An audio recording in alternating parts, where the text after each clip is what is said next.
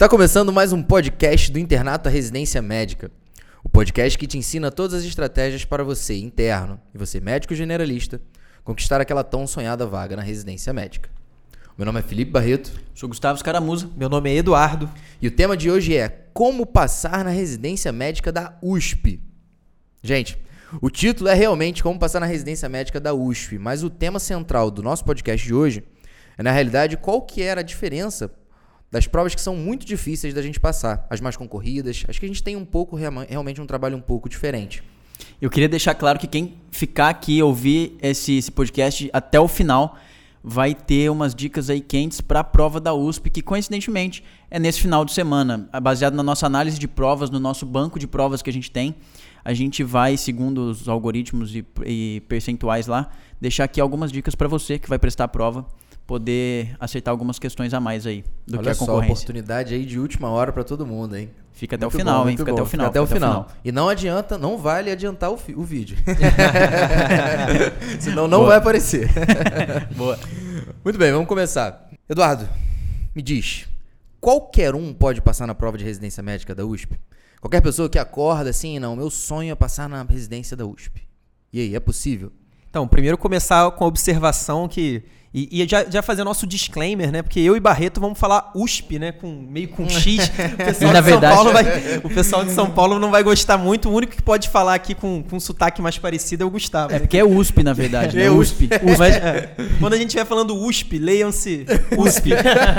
que tá tudo bem. Mas respondendo a sua pergunta, eu, eu tenho certeza que qualquer pessoa pode passar na prova da USP. Mas é importante que quando a gente fala em prova da USP, e aí já até reforçando o que o Barreto falou, eu estou falando de qualquer concurso muito concorrido. É, aquele concurso realmente que é o mais concorrido do estado. No caso da USP, talvez seja o mais concorrido do Brasil, porque São Paulo acaba sendo o grande polo e lá dentro, na maioria das especialidades, a USP costuma ser a primeira opção. E é claro que se você vai, se você tenta passar numa, numa instituição, numa prova, num concurso, que é o concurso top, que é o concurso mais visado, obviamente você vai ter que ter comportamentos acima da média. E aí, a sua preparação vai precisar ser acima da média. E aí, quando a gente fala numa preparação acima da média, a gente quer dizer tanto a qualidade dessa preparação, mas também a dedicação.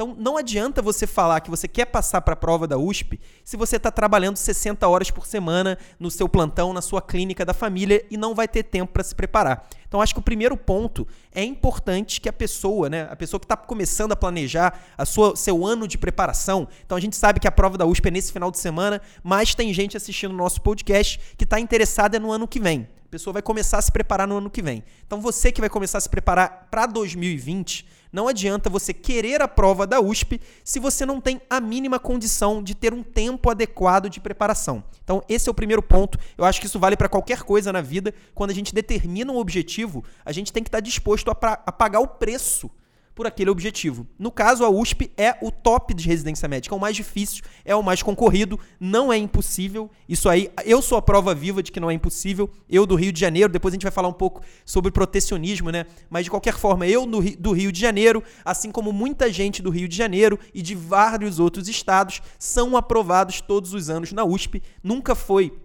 o meu grande objetivo, o meu sonho é entrar na USP. Inclusive, eu só decidi que eu realmente faria o concurso mais ou menos na metade do ano. No início do ano, o meu foco eram as provas de anestésio do Rio de Janeiro. Mas mesmo assim, eu, claro, tendo uma boa preparação, tendo uma dedicação compatível com aquilo, eu acabei sendo aprovado.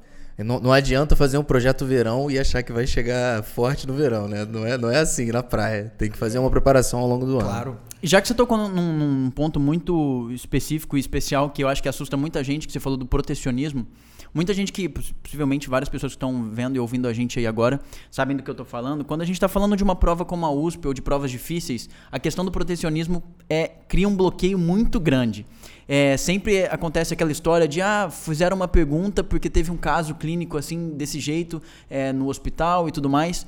Isso é um bloqueio? Isso é, existe? Isso desanima? Como é que a gente pode lidar com, com esse aspecto, Du? O que, que, que você acha? Sinceramente, eu acho, primeiro, que o protecionismo é um problema superestimado. Então as pessoas usam isso como muleta para elas não terem esse objetivo. Então as pessoas, ah, a USP é muito difícil, né? Como que eu vou me justificar que eu não vou tentar o melhor? Eu vou justificar com protecionismo. Isso não quer dizer que o protecionismo não exista. Ele muito possivelmente existe. Antigamente, provavelmente existia muito mais do que hoje, porque antigamente era muito mais é, subjetiva o concurso de prova de residência médica. Hoje, até com a internet, com todas as informações, é muito complicado você fazer um concurso muito enviesado, mas a gente sabe que pode existir, e a prova disso é que no, no concurso da USP de Ribeirão Preto, e agora não vou lembrar se é 2015, 2016, foi logo antes é, de eu fazer minha prova de residência. A gente teve um, um escândalo em relação à prova prática, né? É, o checklist que vazou para o pessoal de lá. Então, pode acontecer? Pode acontecer. Mas isso não impede ninguém de ser aprovado na, na, na USP ou qualquer outra prova é, concorrida. Eu acho que o, o protecionismo ele entra naqueles fatores sobre os quais a gente não tem controle e que representam um desvio de foco. Então você não tem controle se a banca da USP vai ser protecionismo, vai ser protecionista, se a banca da Unifesp vai ser protecionista, se a banca do, da UFMG vai ser protecionista. Você não tem o menor controle sobre isso. Você tem controle sobre a qualidade e a intensidade da sua preparação. E eu acho que quem sonha, quem quer realmente entrar na USP, o foco tem que ser nesses dois pontos. É, só para contextualizar, realmente existem diversos casos de fraudes confirmadas, mas muito mais fraudes suspeitas, onde o Ministério do, do, do o Ministério Público, inclusive, fez investigações, né? Aqui ó, eu fiz uma pesquisa aqui em alguns, em, poucos minutos eu achei algumas notícias. Por exemplo, em 2014 teve essa questão da fraude na, na USP, do, de uma suposta fraude, mas não foi confirmado. O Ministério da Saúde, em 2013, fe, cancelou uma prova porque por causa da do comprovação ali de uma fraude também numa prova de residência médica, dessa vez no Rio. Há pouco tempo, não sei se foi 2017, 2018, a gente teve um caso aqui no, no Hospital dos Servidores de um candidato que tinha passado né, por uma prova de residência e estava ali, ele tinha passado, se não me engano, em duas, dois lugares diferentes, o UERJ e no, nos servidores.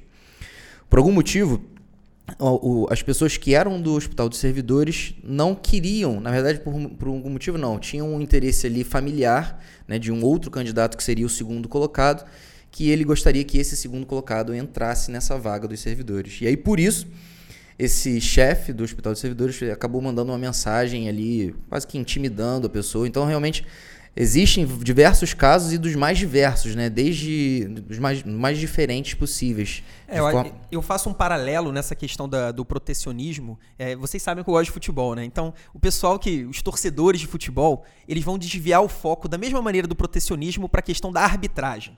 Sempre existe um complô contra o seu próprio time. Nunca seu time é pior do que o outro, nunca seu time tem uma gestão pior, é, é pior administrado, nunca existe uma falha própria. Existe sempre o complô. Então, assim, Pode existir complô? Claro que pode. Inclusive, a gente teve lá em 2005 um caso lá de compra de árbitros, etc. Mas se você ficar pensando nisso, se você ficar pensando nessas teorias de, da conspiração, mesmo quando não existem elementos claros, elementos realmente é, práticos para aquilo, isso é apenas um desvio de foco, é apenas uma muleta para justificar um insucesso, o que é uma das coisas mais comuns aqui no Brasil.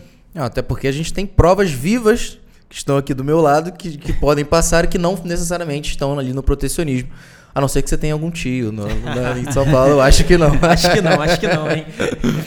Beleza. Vamos continuar aqui nas perguntas. Edu, tem dois tipos diferentes de mentorando quando a gente pensa em preparação para residência médica. Tem aquele cara que ele sonha desde criancinha em ser cardiologista, que o pai, o avô, chegava ali com o esteto, mostrava para ele, ele tem aquela, aquela vontade de ser cardiologista. Mas existe aquele outro mentorando que pensa de uma forma um pouco diferente. Ele não somente quer ser cardiologista por causa da, da experiência familiar, mas ele tem certeza absoluta que ele não vai ser completo se ele não fizer essa residência médica, por exemplo, na USP. Então, qual que é a minha pergunta é, qual que é a diferença desses dois mentorandos quando o assunto é preparação para a prova?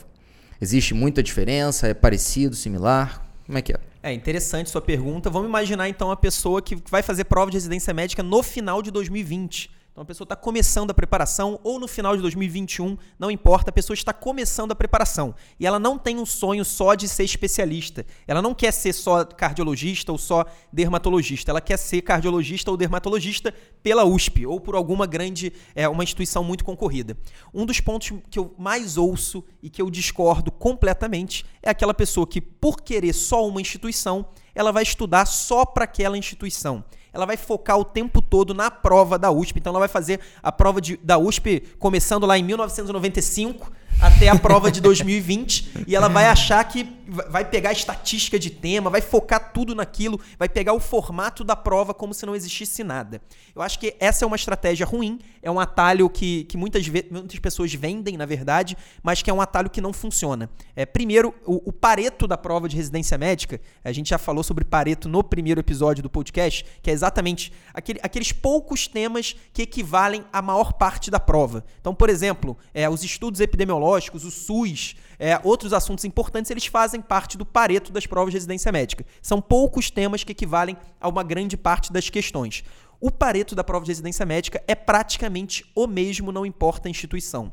Então não importa se você está fazendo a USP, se você está fazendo o SUS São Paulo, se você está fazendo o, o SURSE no Ceará, todas as provas elas têm assuntos que são muito cobrados. E esses assuntos a gente sempre divulga, inclusive o workshop marcado para o dia 20 ao 26 de janeiro é o momento que a gente divulga os assuntos mais cobrados dentro de cada grande área, mas esse pareto ele não vai mudar se você vai fazer a prova mais concorrida do mundo ou a prova do seu bairro, a prova da sua cidade. Então, a, a maior parte da preparação dessa pessoa que você me perguntou, que quer fazer especificamente uma instituição, vai ser um estudo geral, vai ser um estudo como qualquer outra pessoa. E a, prova disso é que quase sempre as pessoas que são aprovadas na USP, se você pegar lá a lista de classificação final da USP, eu sou capaz de apostar com você que essas pessoas, ou a maioria dessas pessoas, vai estar também em outras classificações, vai ter sido aprovado também na Unifesp, também na Unicamp, também no SUS São Paulo. Claro que,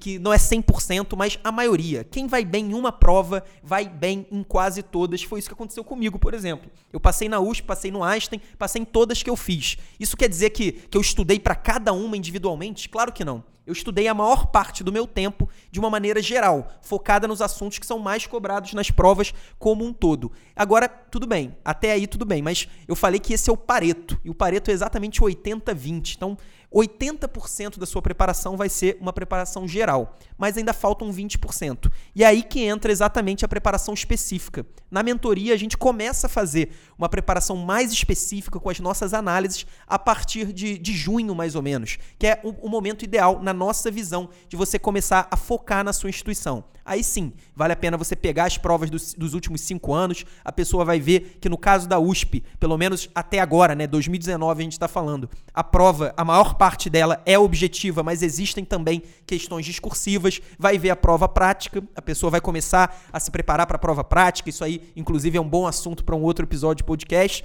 mas aí sim a pessoa vai olhar para a prova específica da USP. Mas a maior parte do ano dela vai ser uma preparação para provas de residência médica. Cuidado com esses atalhos que não levam a lugar nenhum. E essa preparação específica que você está falando é somente com a análise de prova?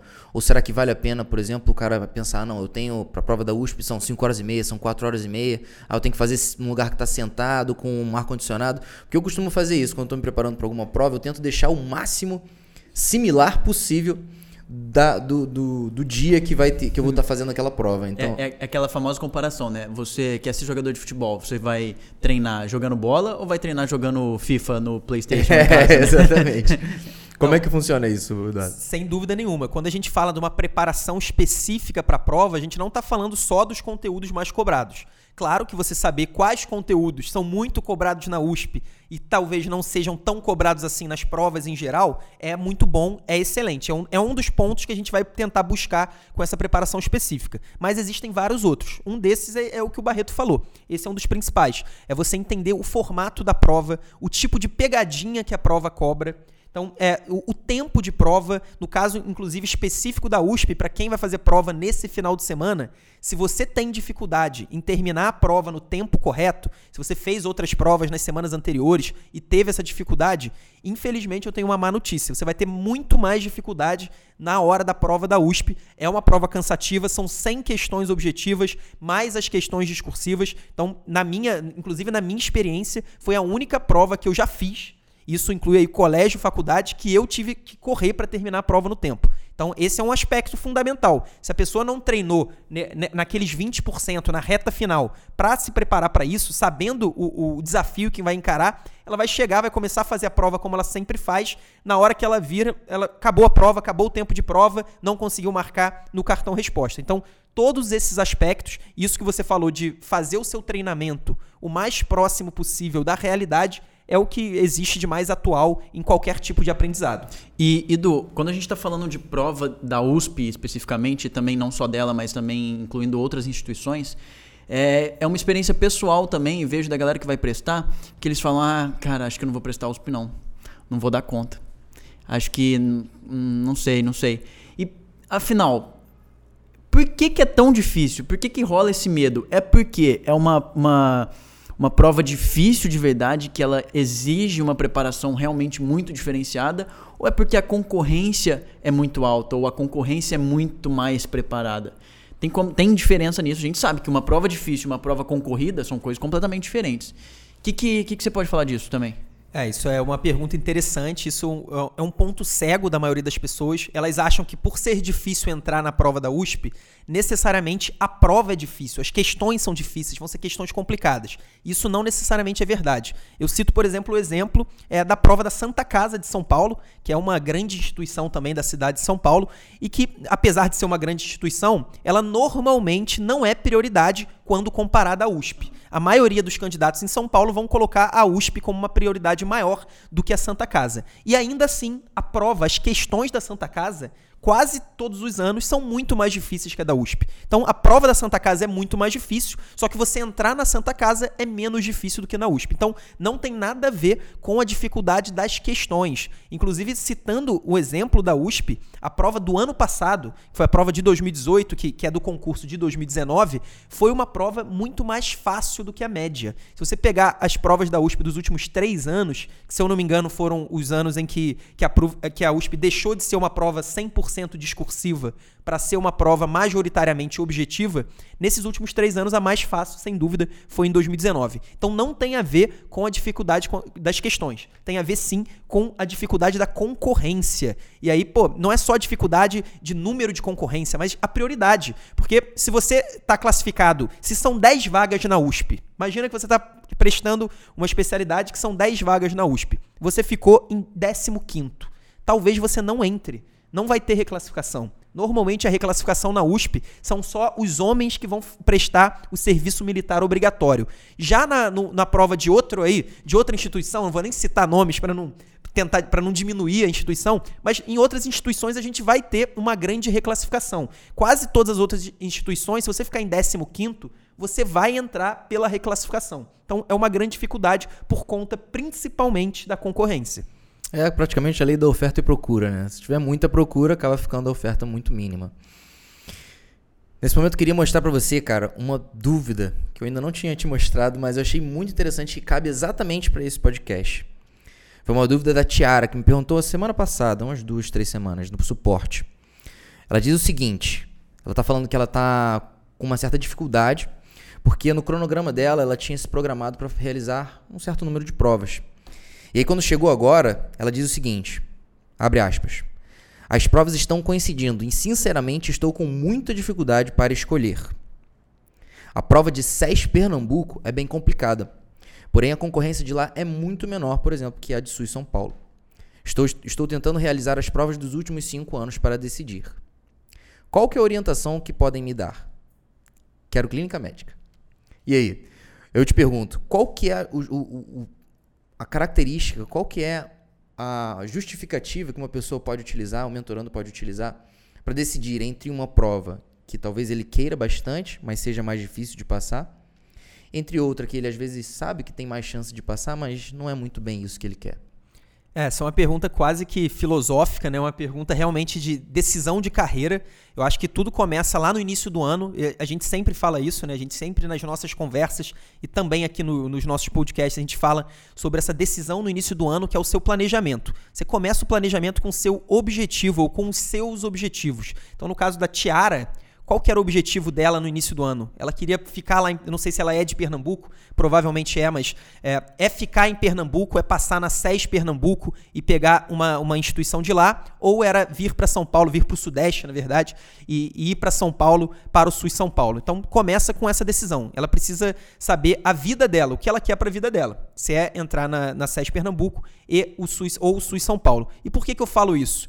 Porque para mim, o grande ponto aí que deve nortear essa decisão é a sua escolha de carreira e não a dificuldade da prova. Eu sempre desestimulo os nossos mentorandos e todo mundo que fala comigo a escolher uma opção só porque é mais fácil de passar. Então, assim, claro que na reta final, faltando uma semana para a prova, a pessoa pode ter sim a clareza de fazer as provas antigas da USP e ver, não, eu estou tirando 50, eu preciso de 75. Então, realmente, nesse caso, eu escolheria pela outra, eu optaria pela outra, pela que ela tem mais chance. Mas se for uma questão ali, ela tá ali mais ou menos na nota, tá na dúvida, sabe que é mais difícil a USP, ou sabe que é mais difícil o SUS São Paulo, é, mas vai ser muito mais fácil passar na SES Pernambuco, Nesse caso, eu não, eu não usaria a facilidade ou dificuldade para nortear minha decisão. Eu escolheria realmente pelo que ela quer para a carreira dela, para a vida dela. Eu acho que essa é uma decisão muito mais de vida do que uma decisão ali pensando em prova de residência. É uma decisão realmente difícil, né? Porque a gente tende a decidir as coisas baseado no resultado que vai trazer para a gente a curto prazo e não a longo prazo. Na verdade, muitas das vezes a decisão que a gente toma hoje não é exatamente a mesma decisão que a gente gostaria de ter tomado hoje se a gente avalia isso depois de 10 dias, um ano, ou talvez depois de 10 anos. Então acho que realmente é, é uma, uma decisão bastante delicada. Eu acho que do mesmo jeito que há essa decisão que talvez não é a decisão que, que você gostaria de ter tomado, talvez o contrário também acontece de talvez você faz uma escolha hoje também e que isso lá na frente você fala, é, realmente fiz a escolha certa. Então, assim, sempre tem dois lados da moeda, né? Não é, não é porque foi uma decisão feita que vai te desagradar, ela pode ser que seja uma ótima decisão também. Só deixar isso é, em aberto. Interessante, eu poderia até ter pego aqui, mas agora vai ser difícil. Mas eu tive uma, uma, uma aluna nossa, uma mentoranda, a Rebeca, que algumas semanas atrás ela falou sobre isso, basicamente isso, mas ela me falou o contrário. Ela não me perguntou ela veio falar que estava feliz porque tinha tomado a decisão de que ela vai focar nas provas. No caso, ela é do Rio de Janeiro e ela estava na dúvida se ela faria a prova do Rio, porque é mais fácil, ou se ela faria uma prova de São Paulo, que agora não vou lembrar se era Santa Casa, se era outra prova que estava batendo, mas que era mais difícil e que ela estava na dúvida se ela ia conseguir passar. E ela percebeu na cabeça dela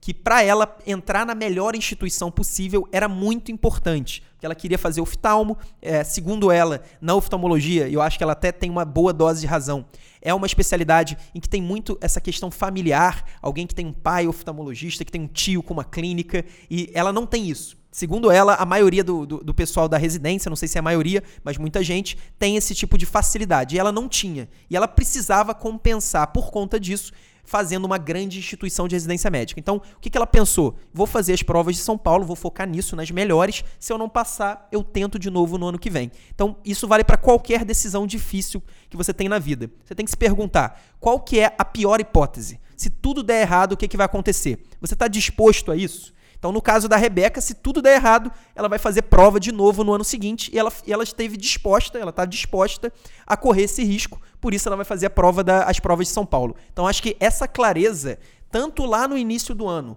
quanto no final do ano, na hora realmente da decisão, da escolha, é, para mim é a melhor coisa. A pessoa precisa é, identificar quais são os cenários possíveis e no pior cenário, ela vai aguentar o pior cenário? Ela está disposta a passar pelo pior cenário? Se tiver, com certeza vai no seu sonho, que isso é, é o que a gente tem que fazer. E, e, de novo, reiterando que esse eu acho que é o ponto fundamental, é o ponto de início para de novo a gente falar e reforçar a ideia que, do planejamento. Acho que esse é o ponto inicial fundamental, é saber aonde você quer chegar para se planejar e fazer isso da melhor forma possível. E já aproveitando que a gente está chegando aí quase que, que no final, vou falar um pouquinho da nossa análise de provas, já de, deixando umas dicas quentes para você que vai prestar a prova da USP nesse final de semana. Baseado na nossa análise de provas que a gente faz junto com a nossa base de dados lá do, do MedQ, ela é uma prova, e claro, a gente pegou essas provas para analisar também a, a, a prova em si.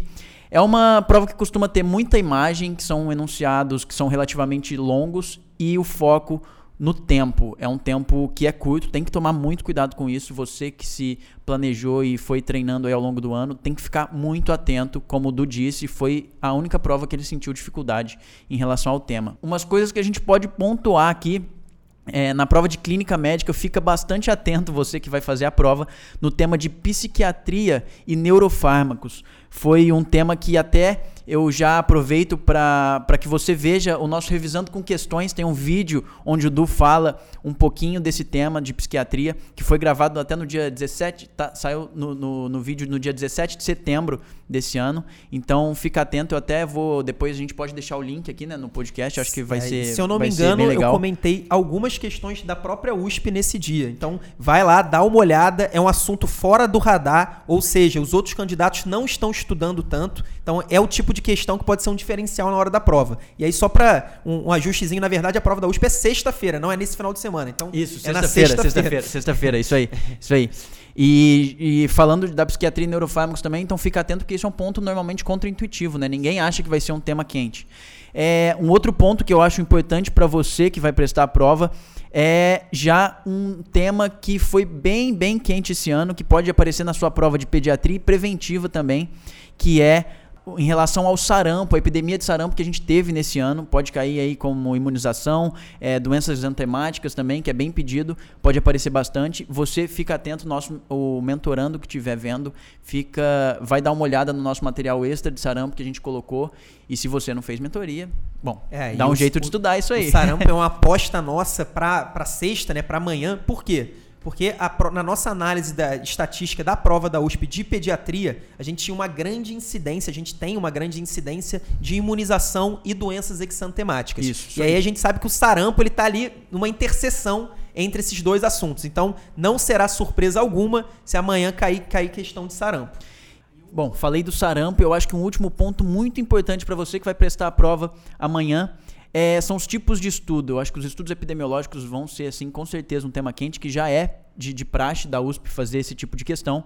E acho que assim a gente fecha esse JJ Top 3 para você que vai prestar a prova amanhã.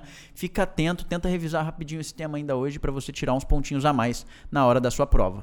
É, então, pessoal, ó, três dicas aí que o Gustavo deu: psiquiatria, sarampo, estudos epidemiológicos. É, tanto a psiquiatria quanto os estudos epidemiológicos a gente tem um revisando com questões. Eu recomendo você que vai fazer a prova amanhã, descansa, mas assiste também o nosso revisando com questões que pode trazer aí algum ponto para você. E aí, como a gente acredito que a gente já esteja encerrando aí o nosso podcast, eu quero deixar um recado final pro pessoal, que é, é o que a gente sempre fala lá no início da mentoria. A gente sabe que a gente está no final do ano, mas para muita gente é o início da preparação, que a pessoa está começando a pensar na preparação do ano que vem.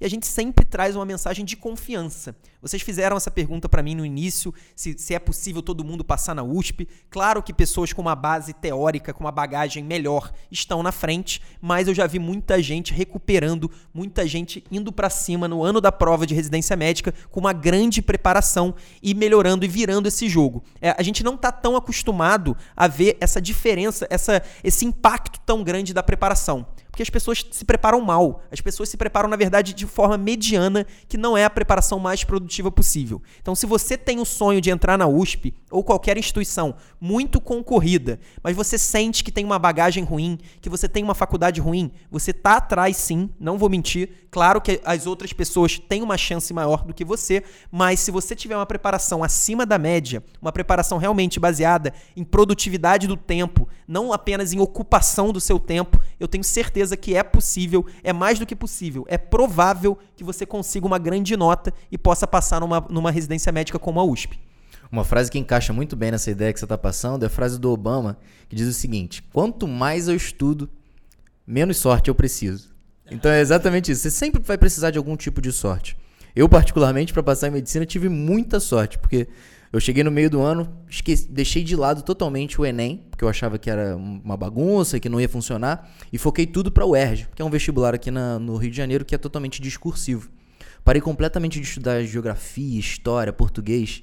E aí chegou no final do ano, eu fui mal na UERJ e tirei 900 e não sei quanto no Enem. E foi o Enem que me salvou. e, e, até usando o seu gancho, um ponto importante. Às vezes o cara vai começar janeiro querendo tudo passar na prova da USP. Ele não vai conseguir passar na prova da USP, mas como ele botou a expectativa lá em cima e se preparou para isso, ele vai acabar passando para outra, para uma grande instituição. Então, às vezes não vai ser na UERJ, vai ser na Unirio. Às vezes não vai ser na USP, vai ser na Unicamp ou vai ser na SES Pernambuco, como esqueci agora Tiara, o nome dela, Tiara. como a Tiara, nossa mentoranda falou. Então, é, é aquela coisa de mirar na lua. Se você errar, você pode acertar uma estrela. Beleza, maneiro, maneiro.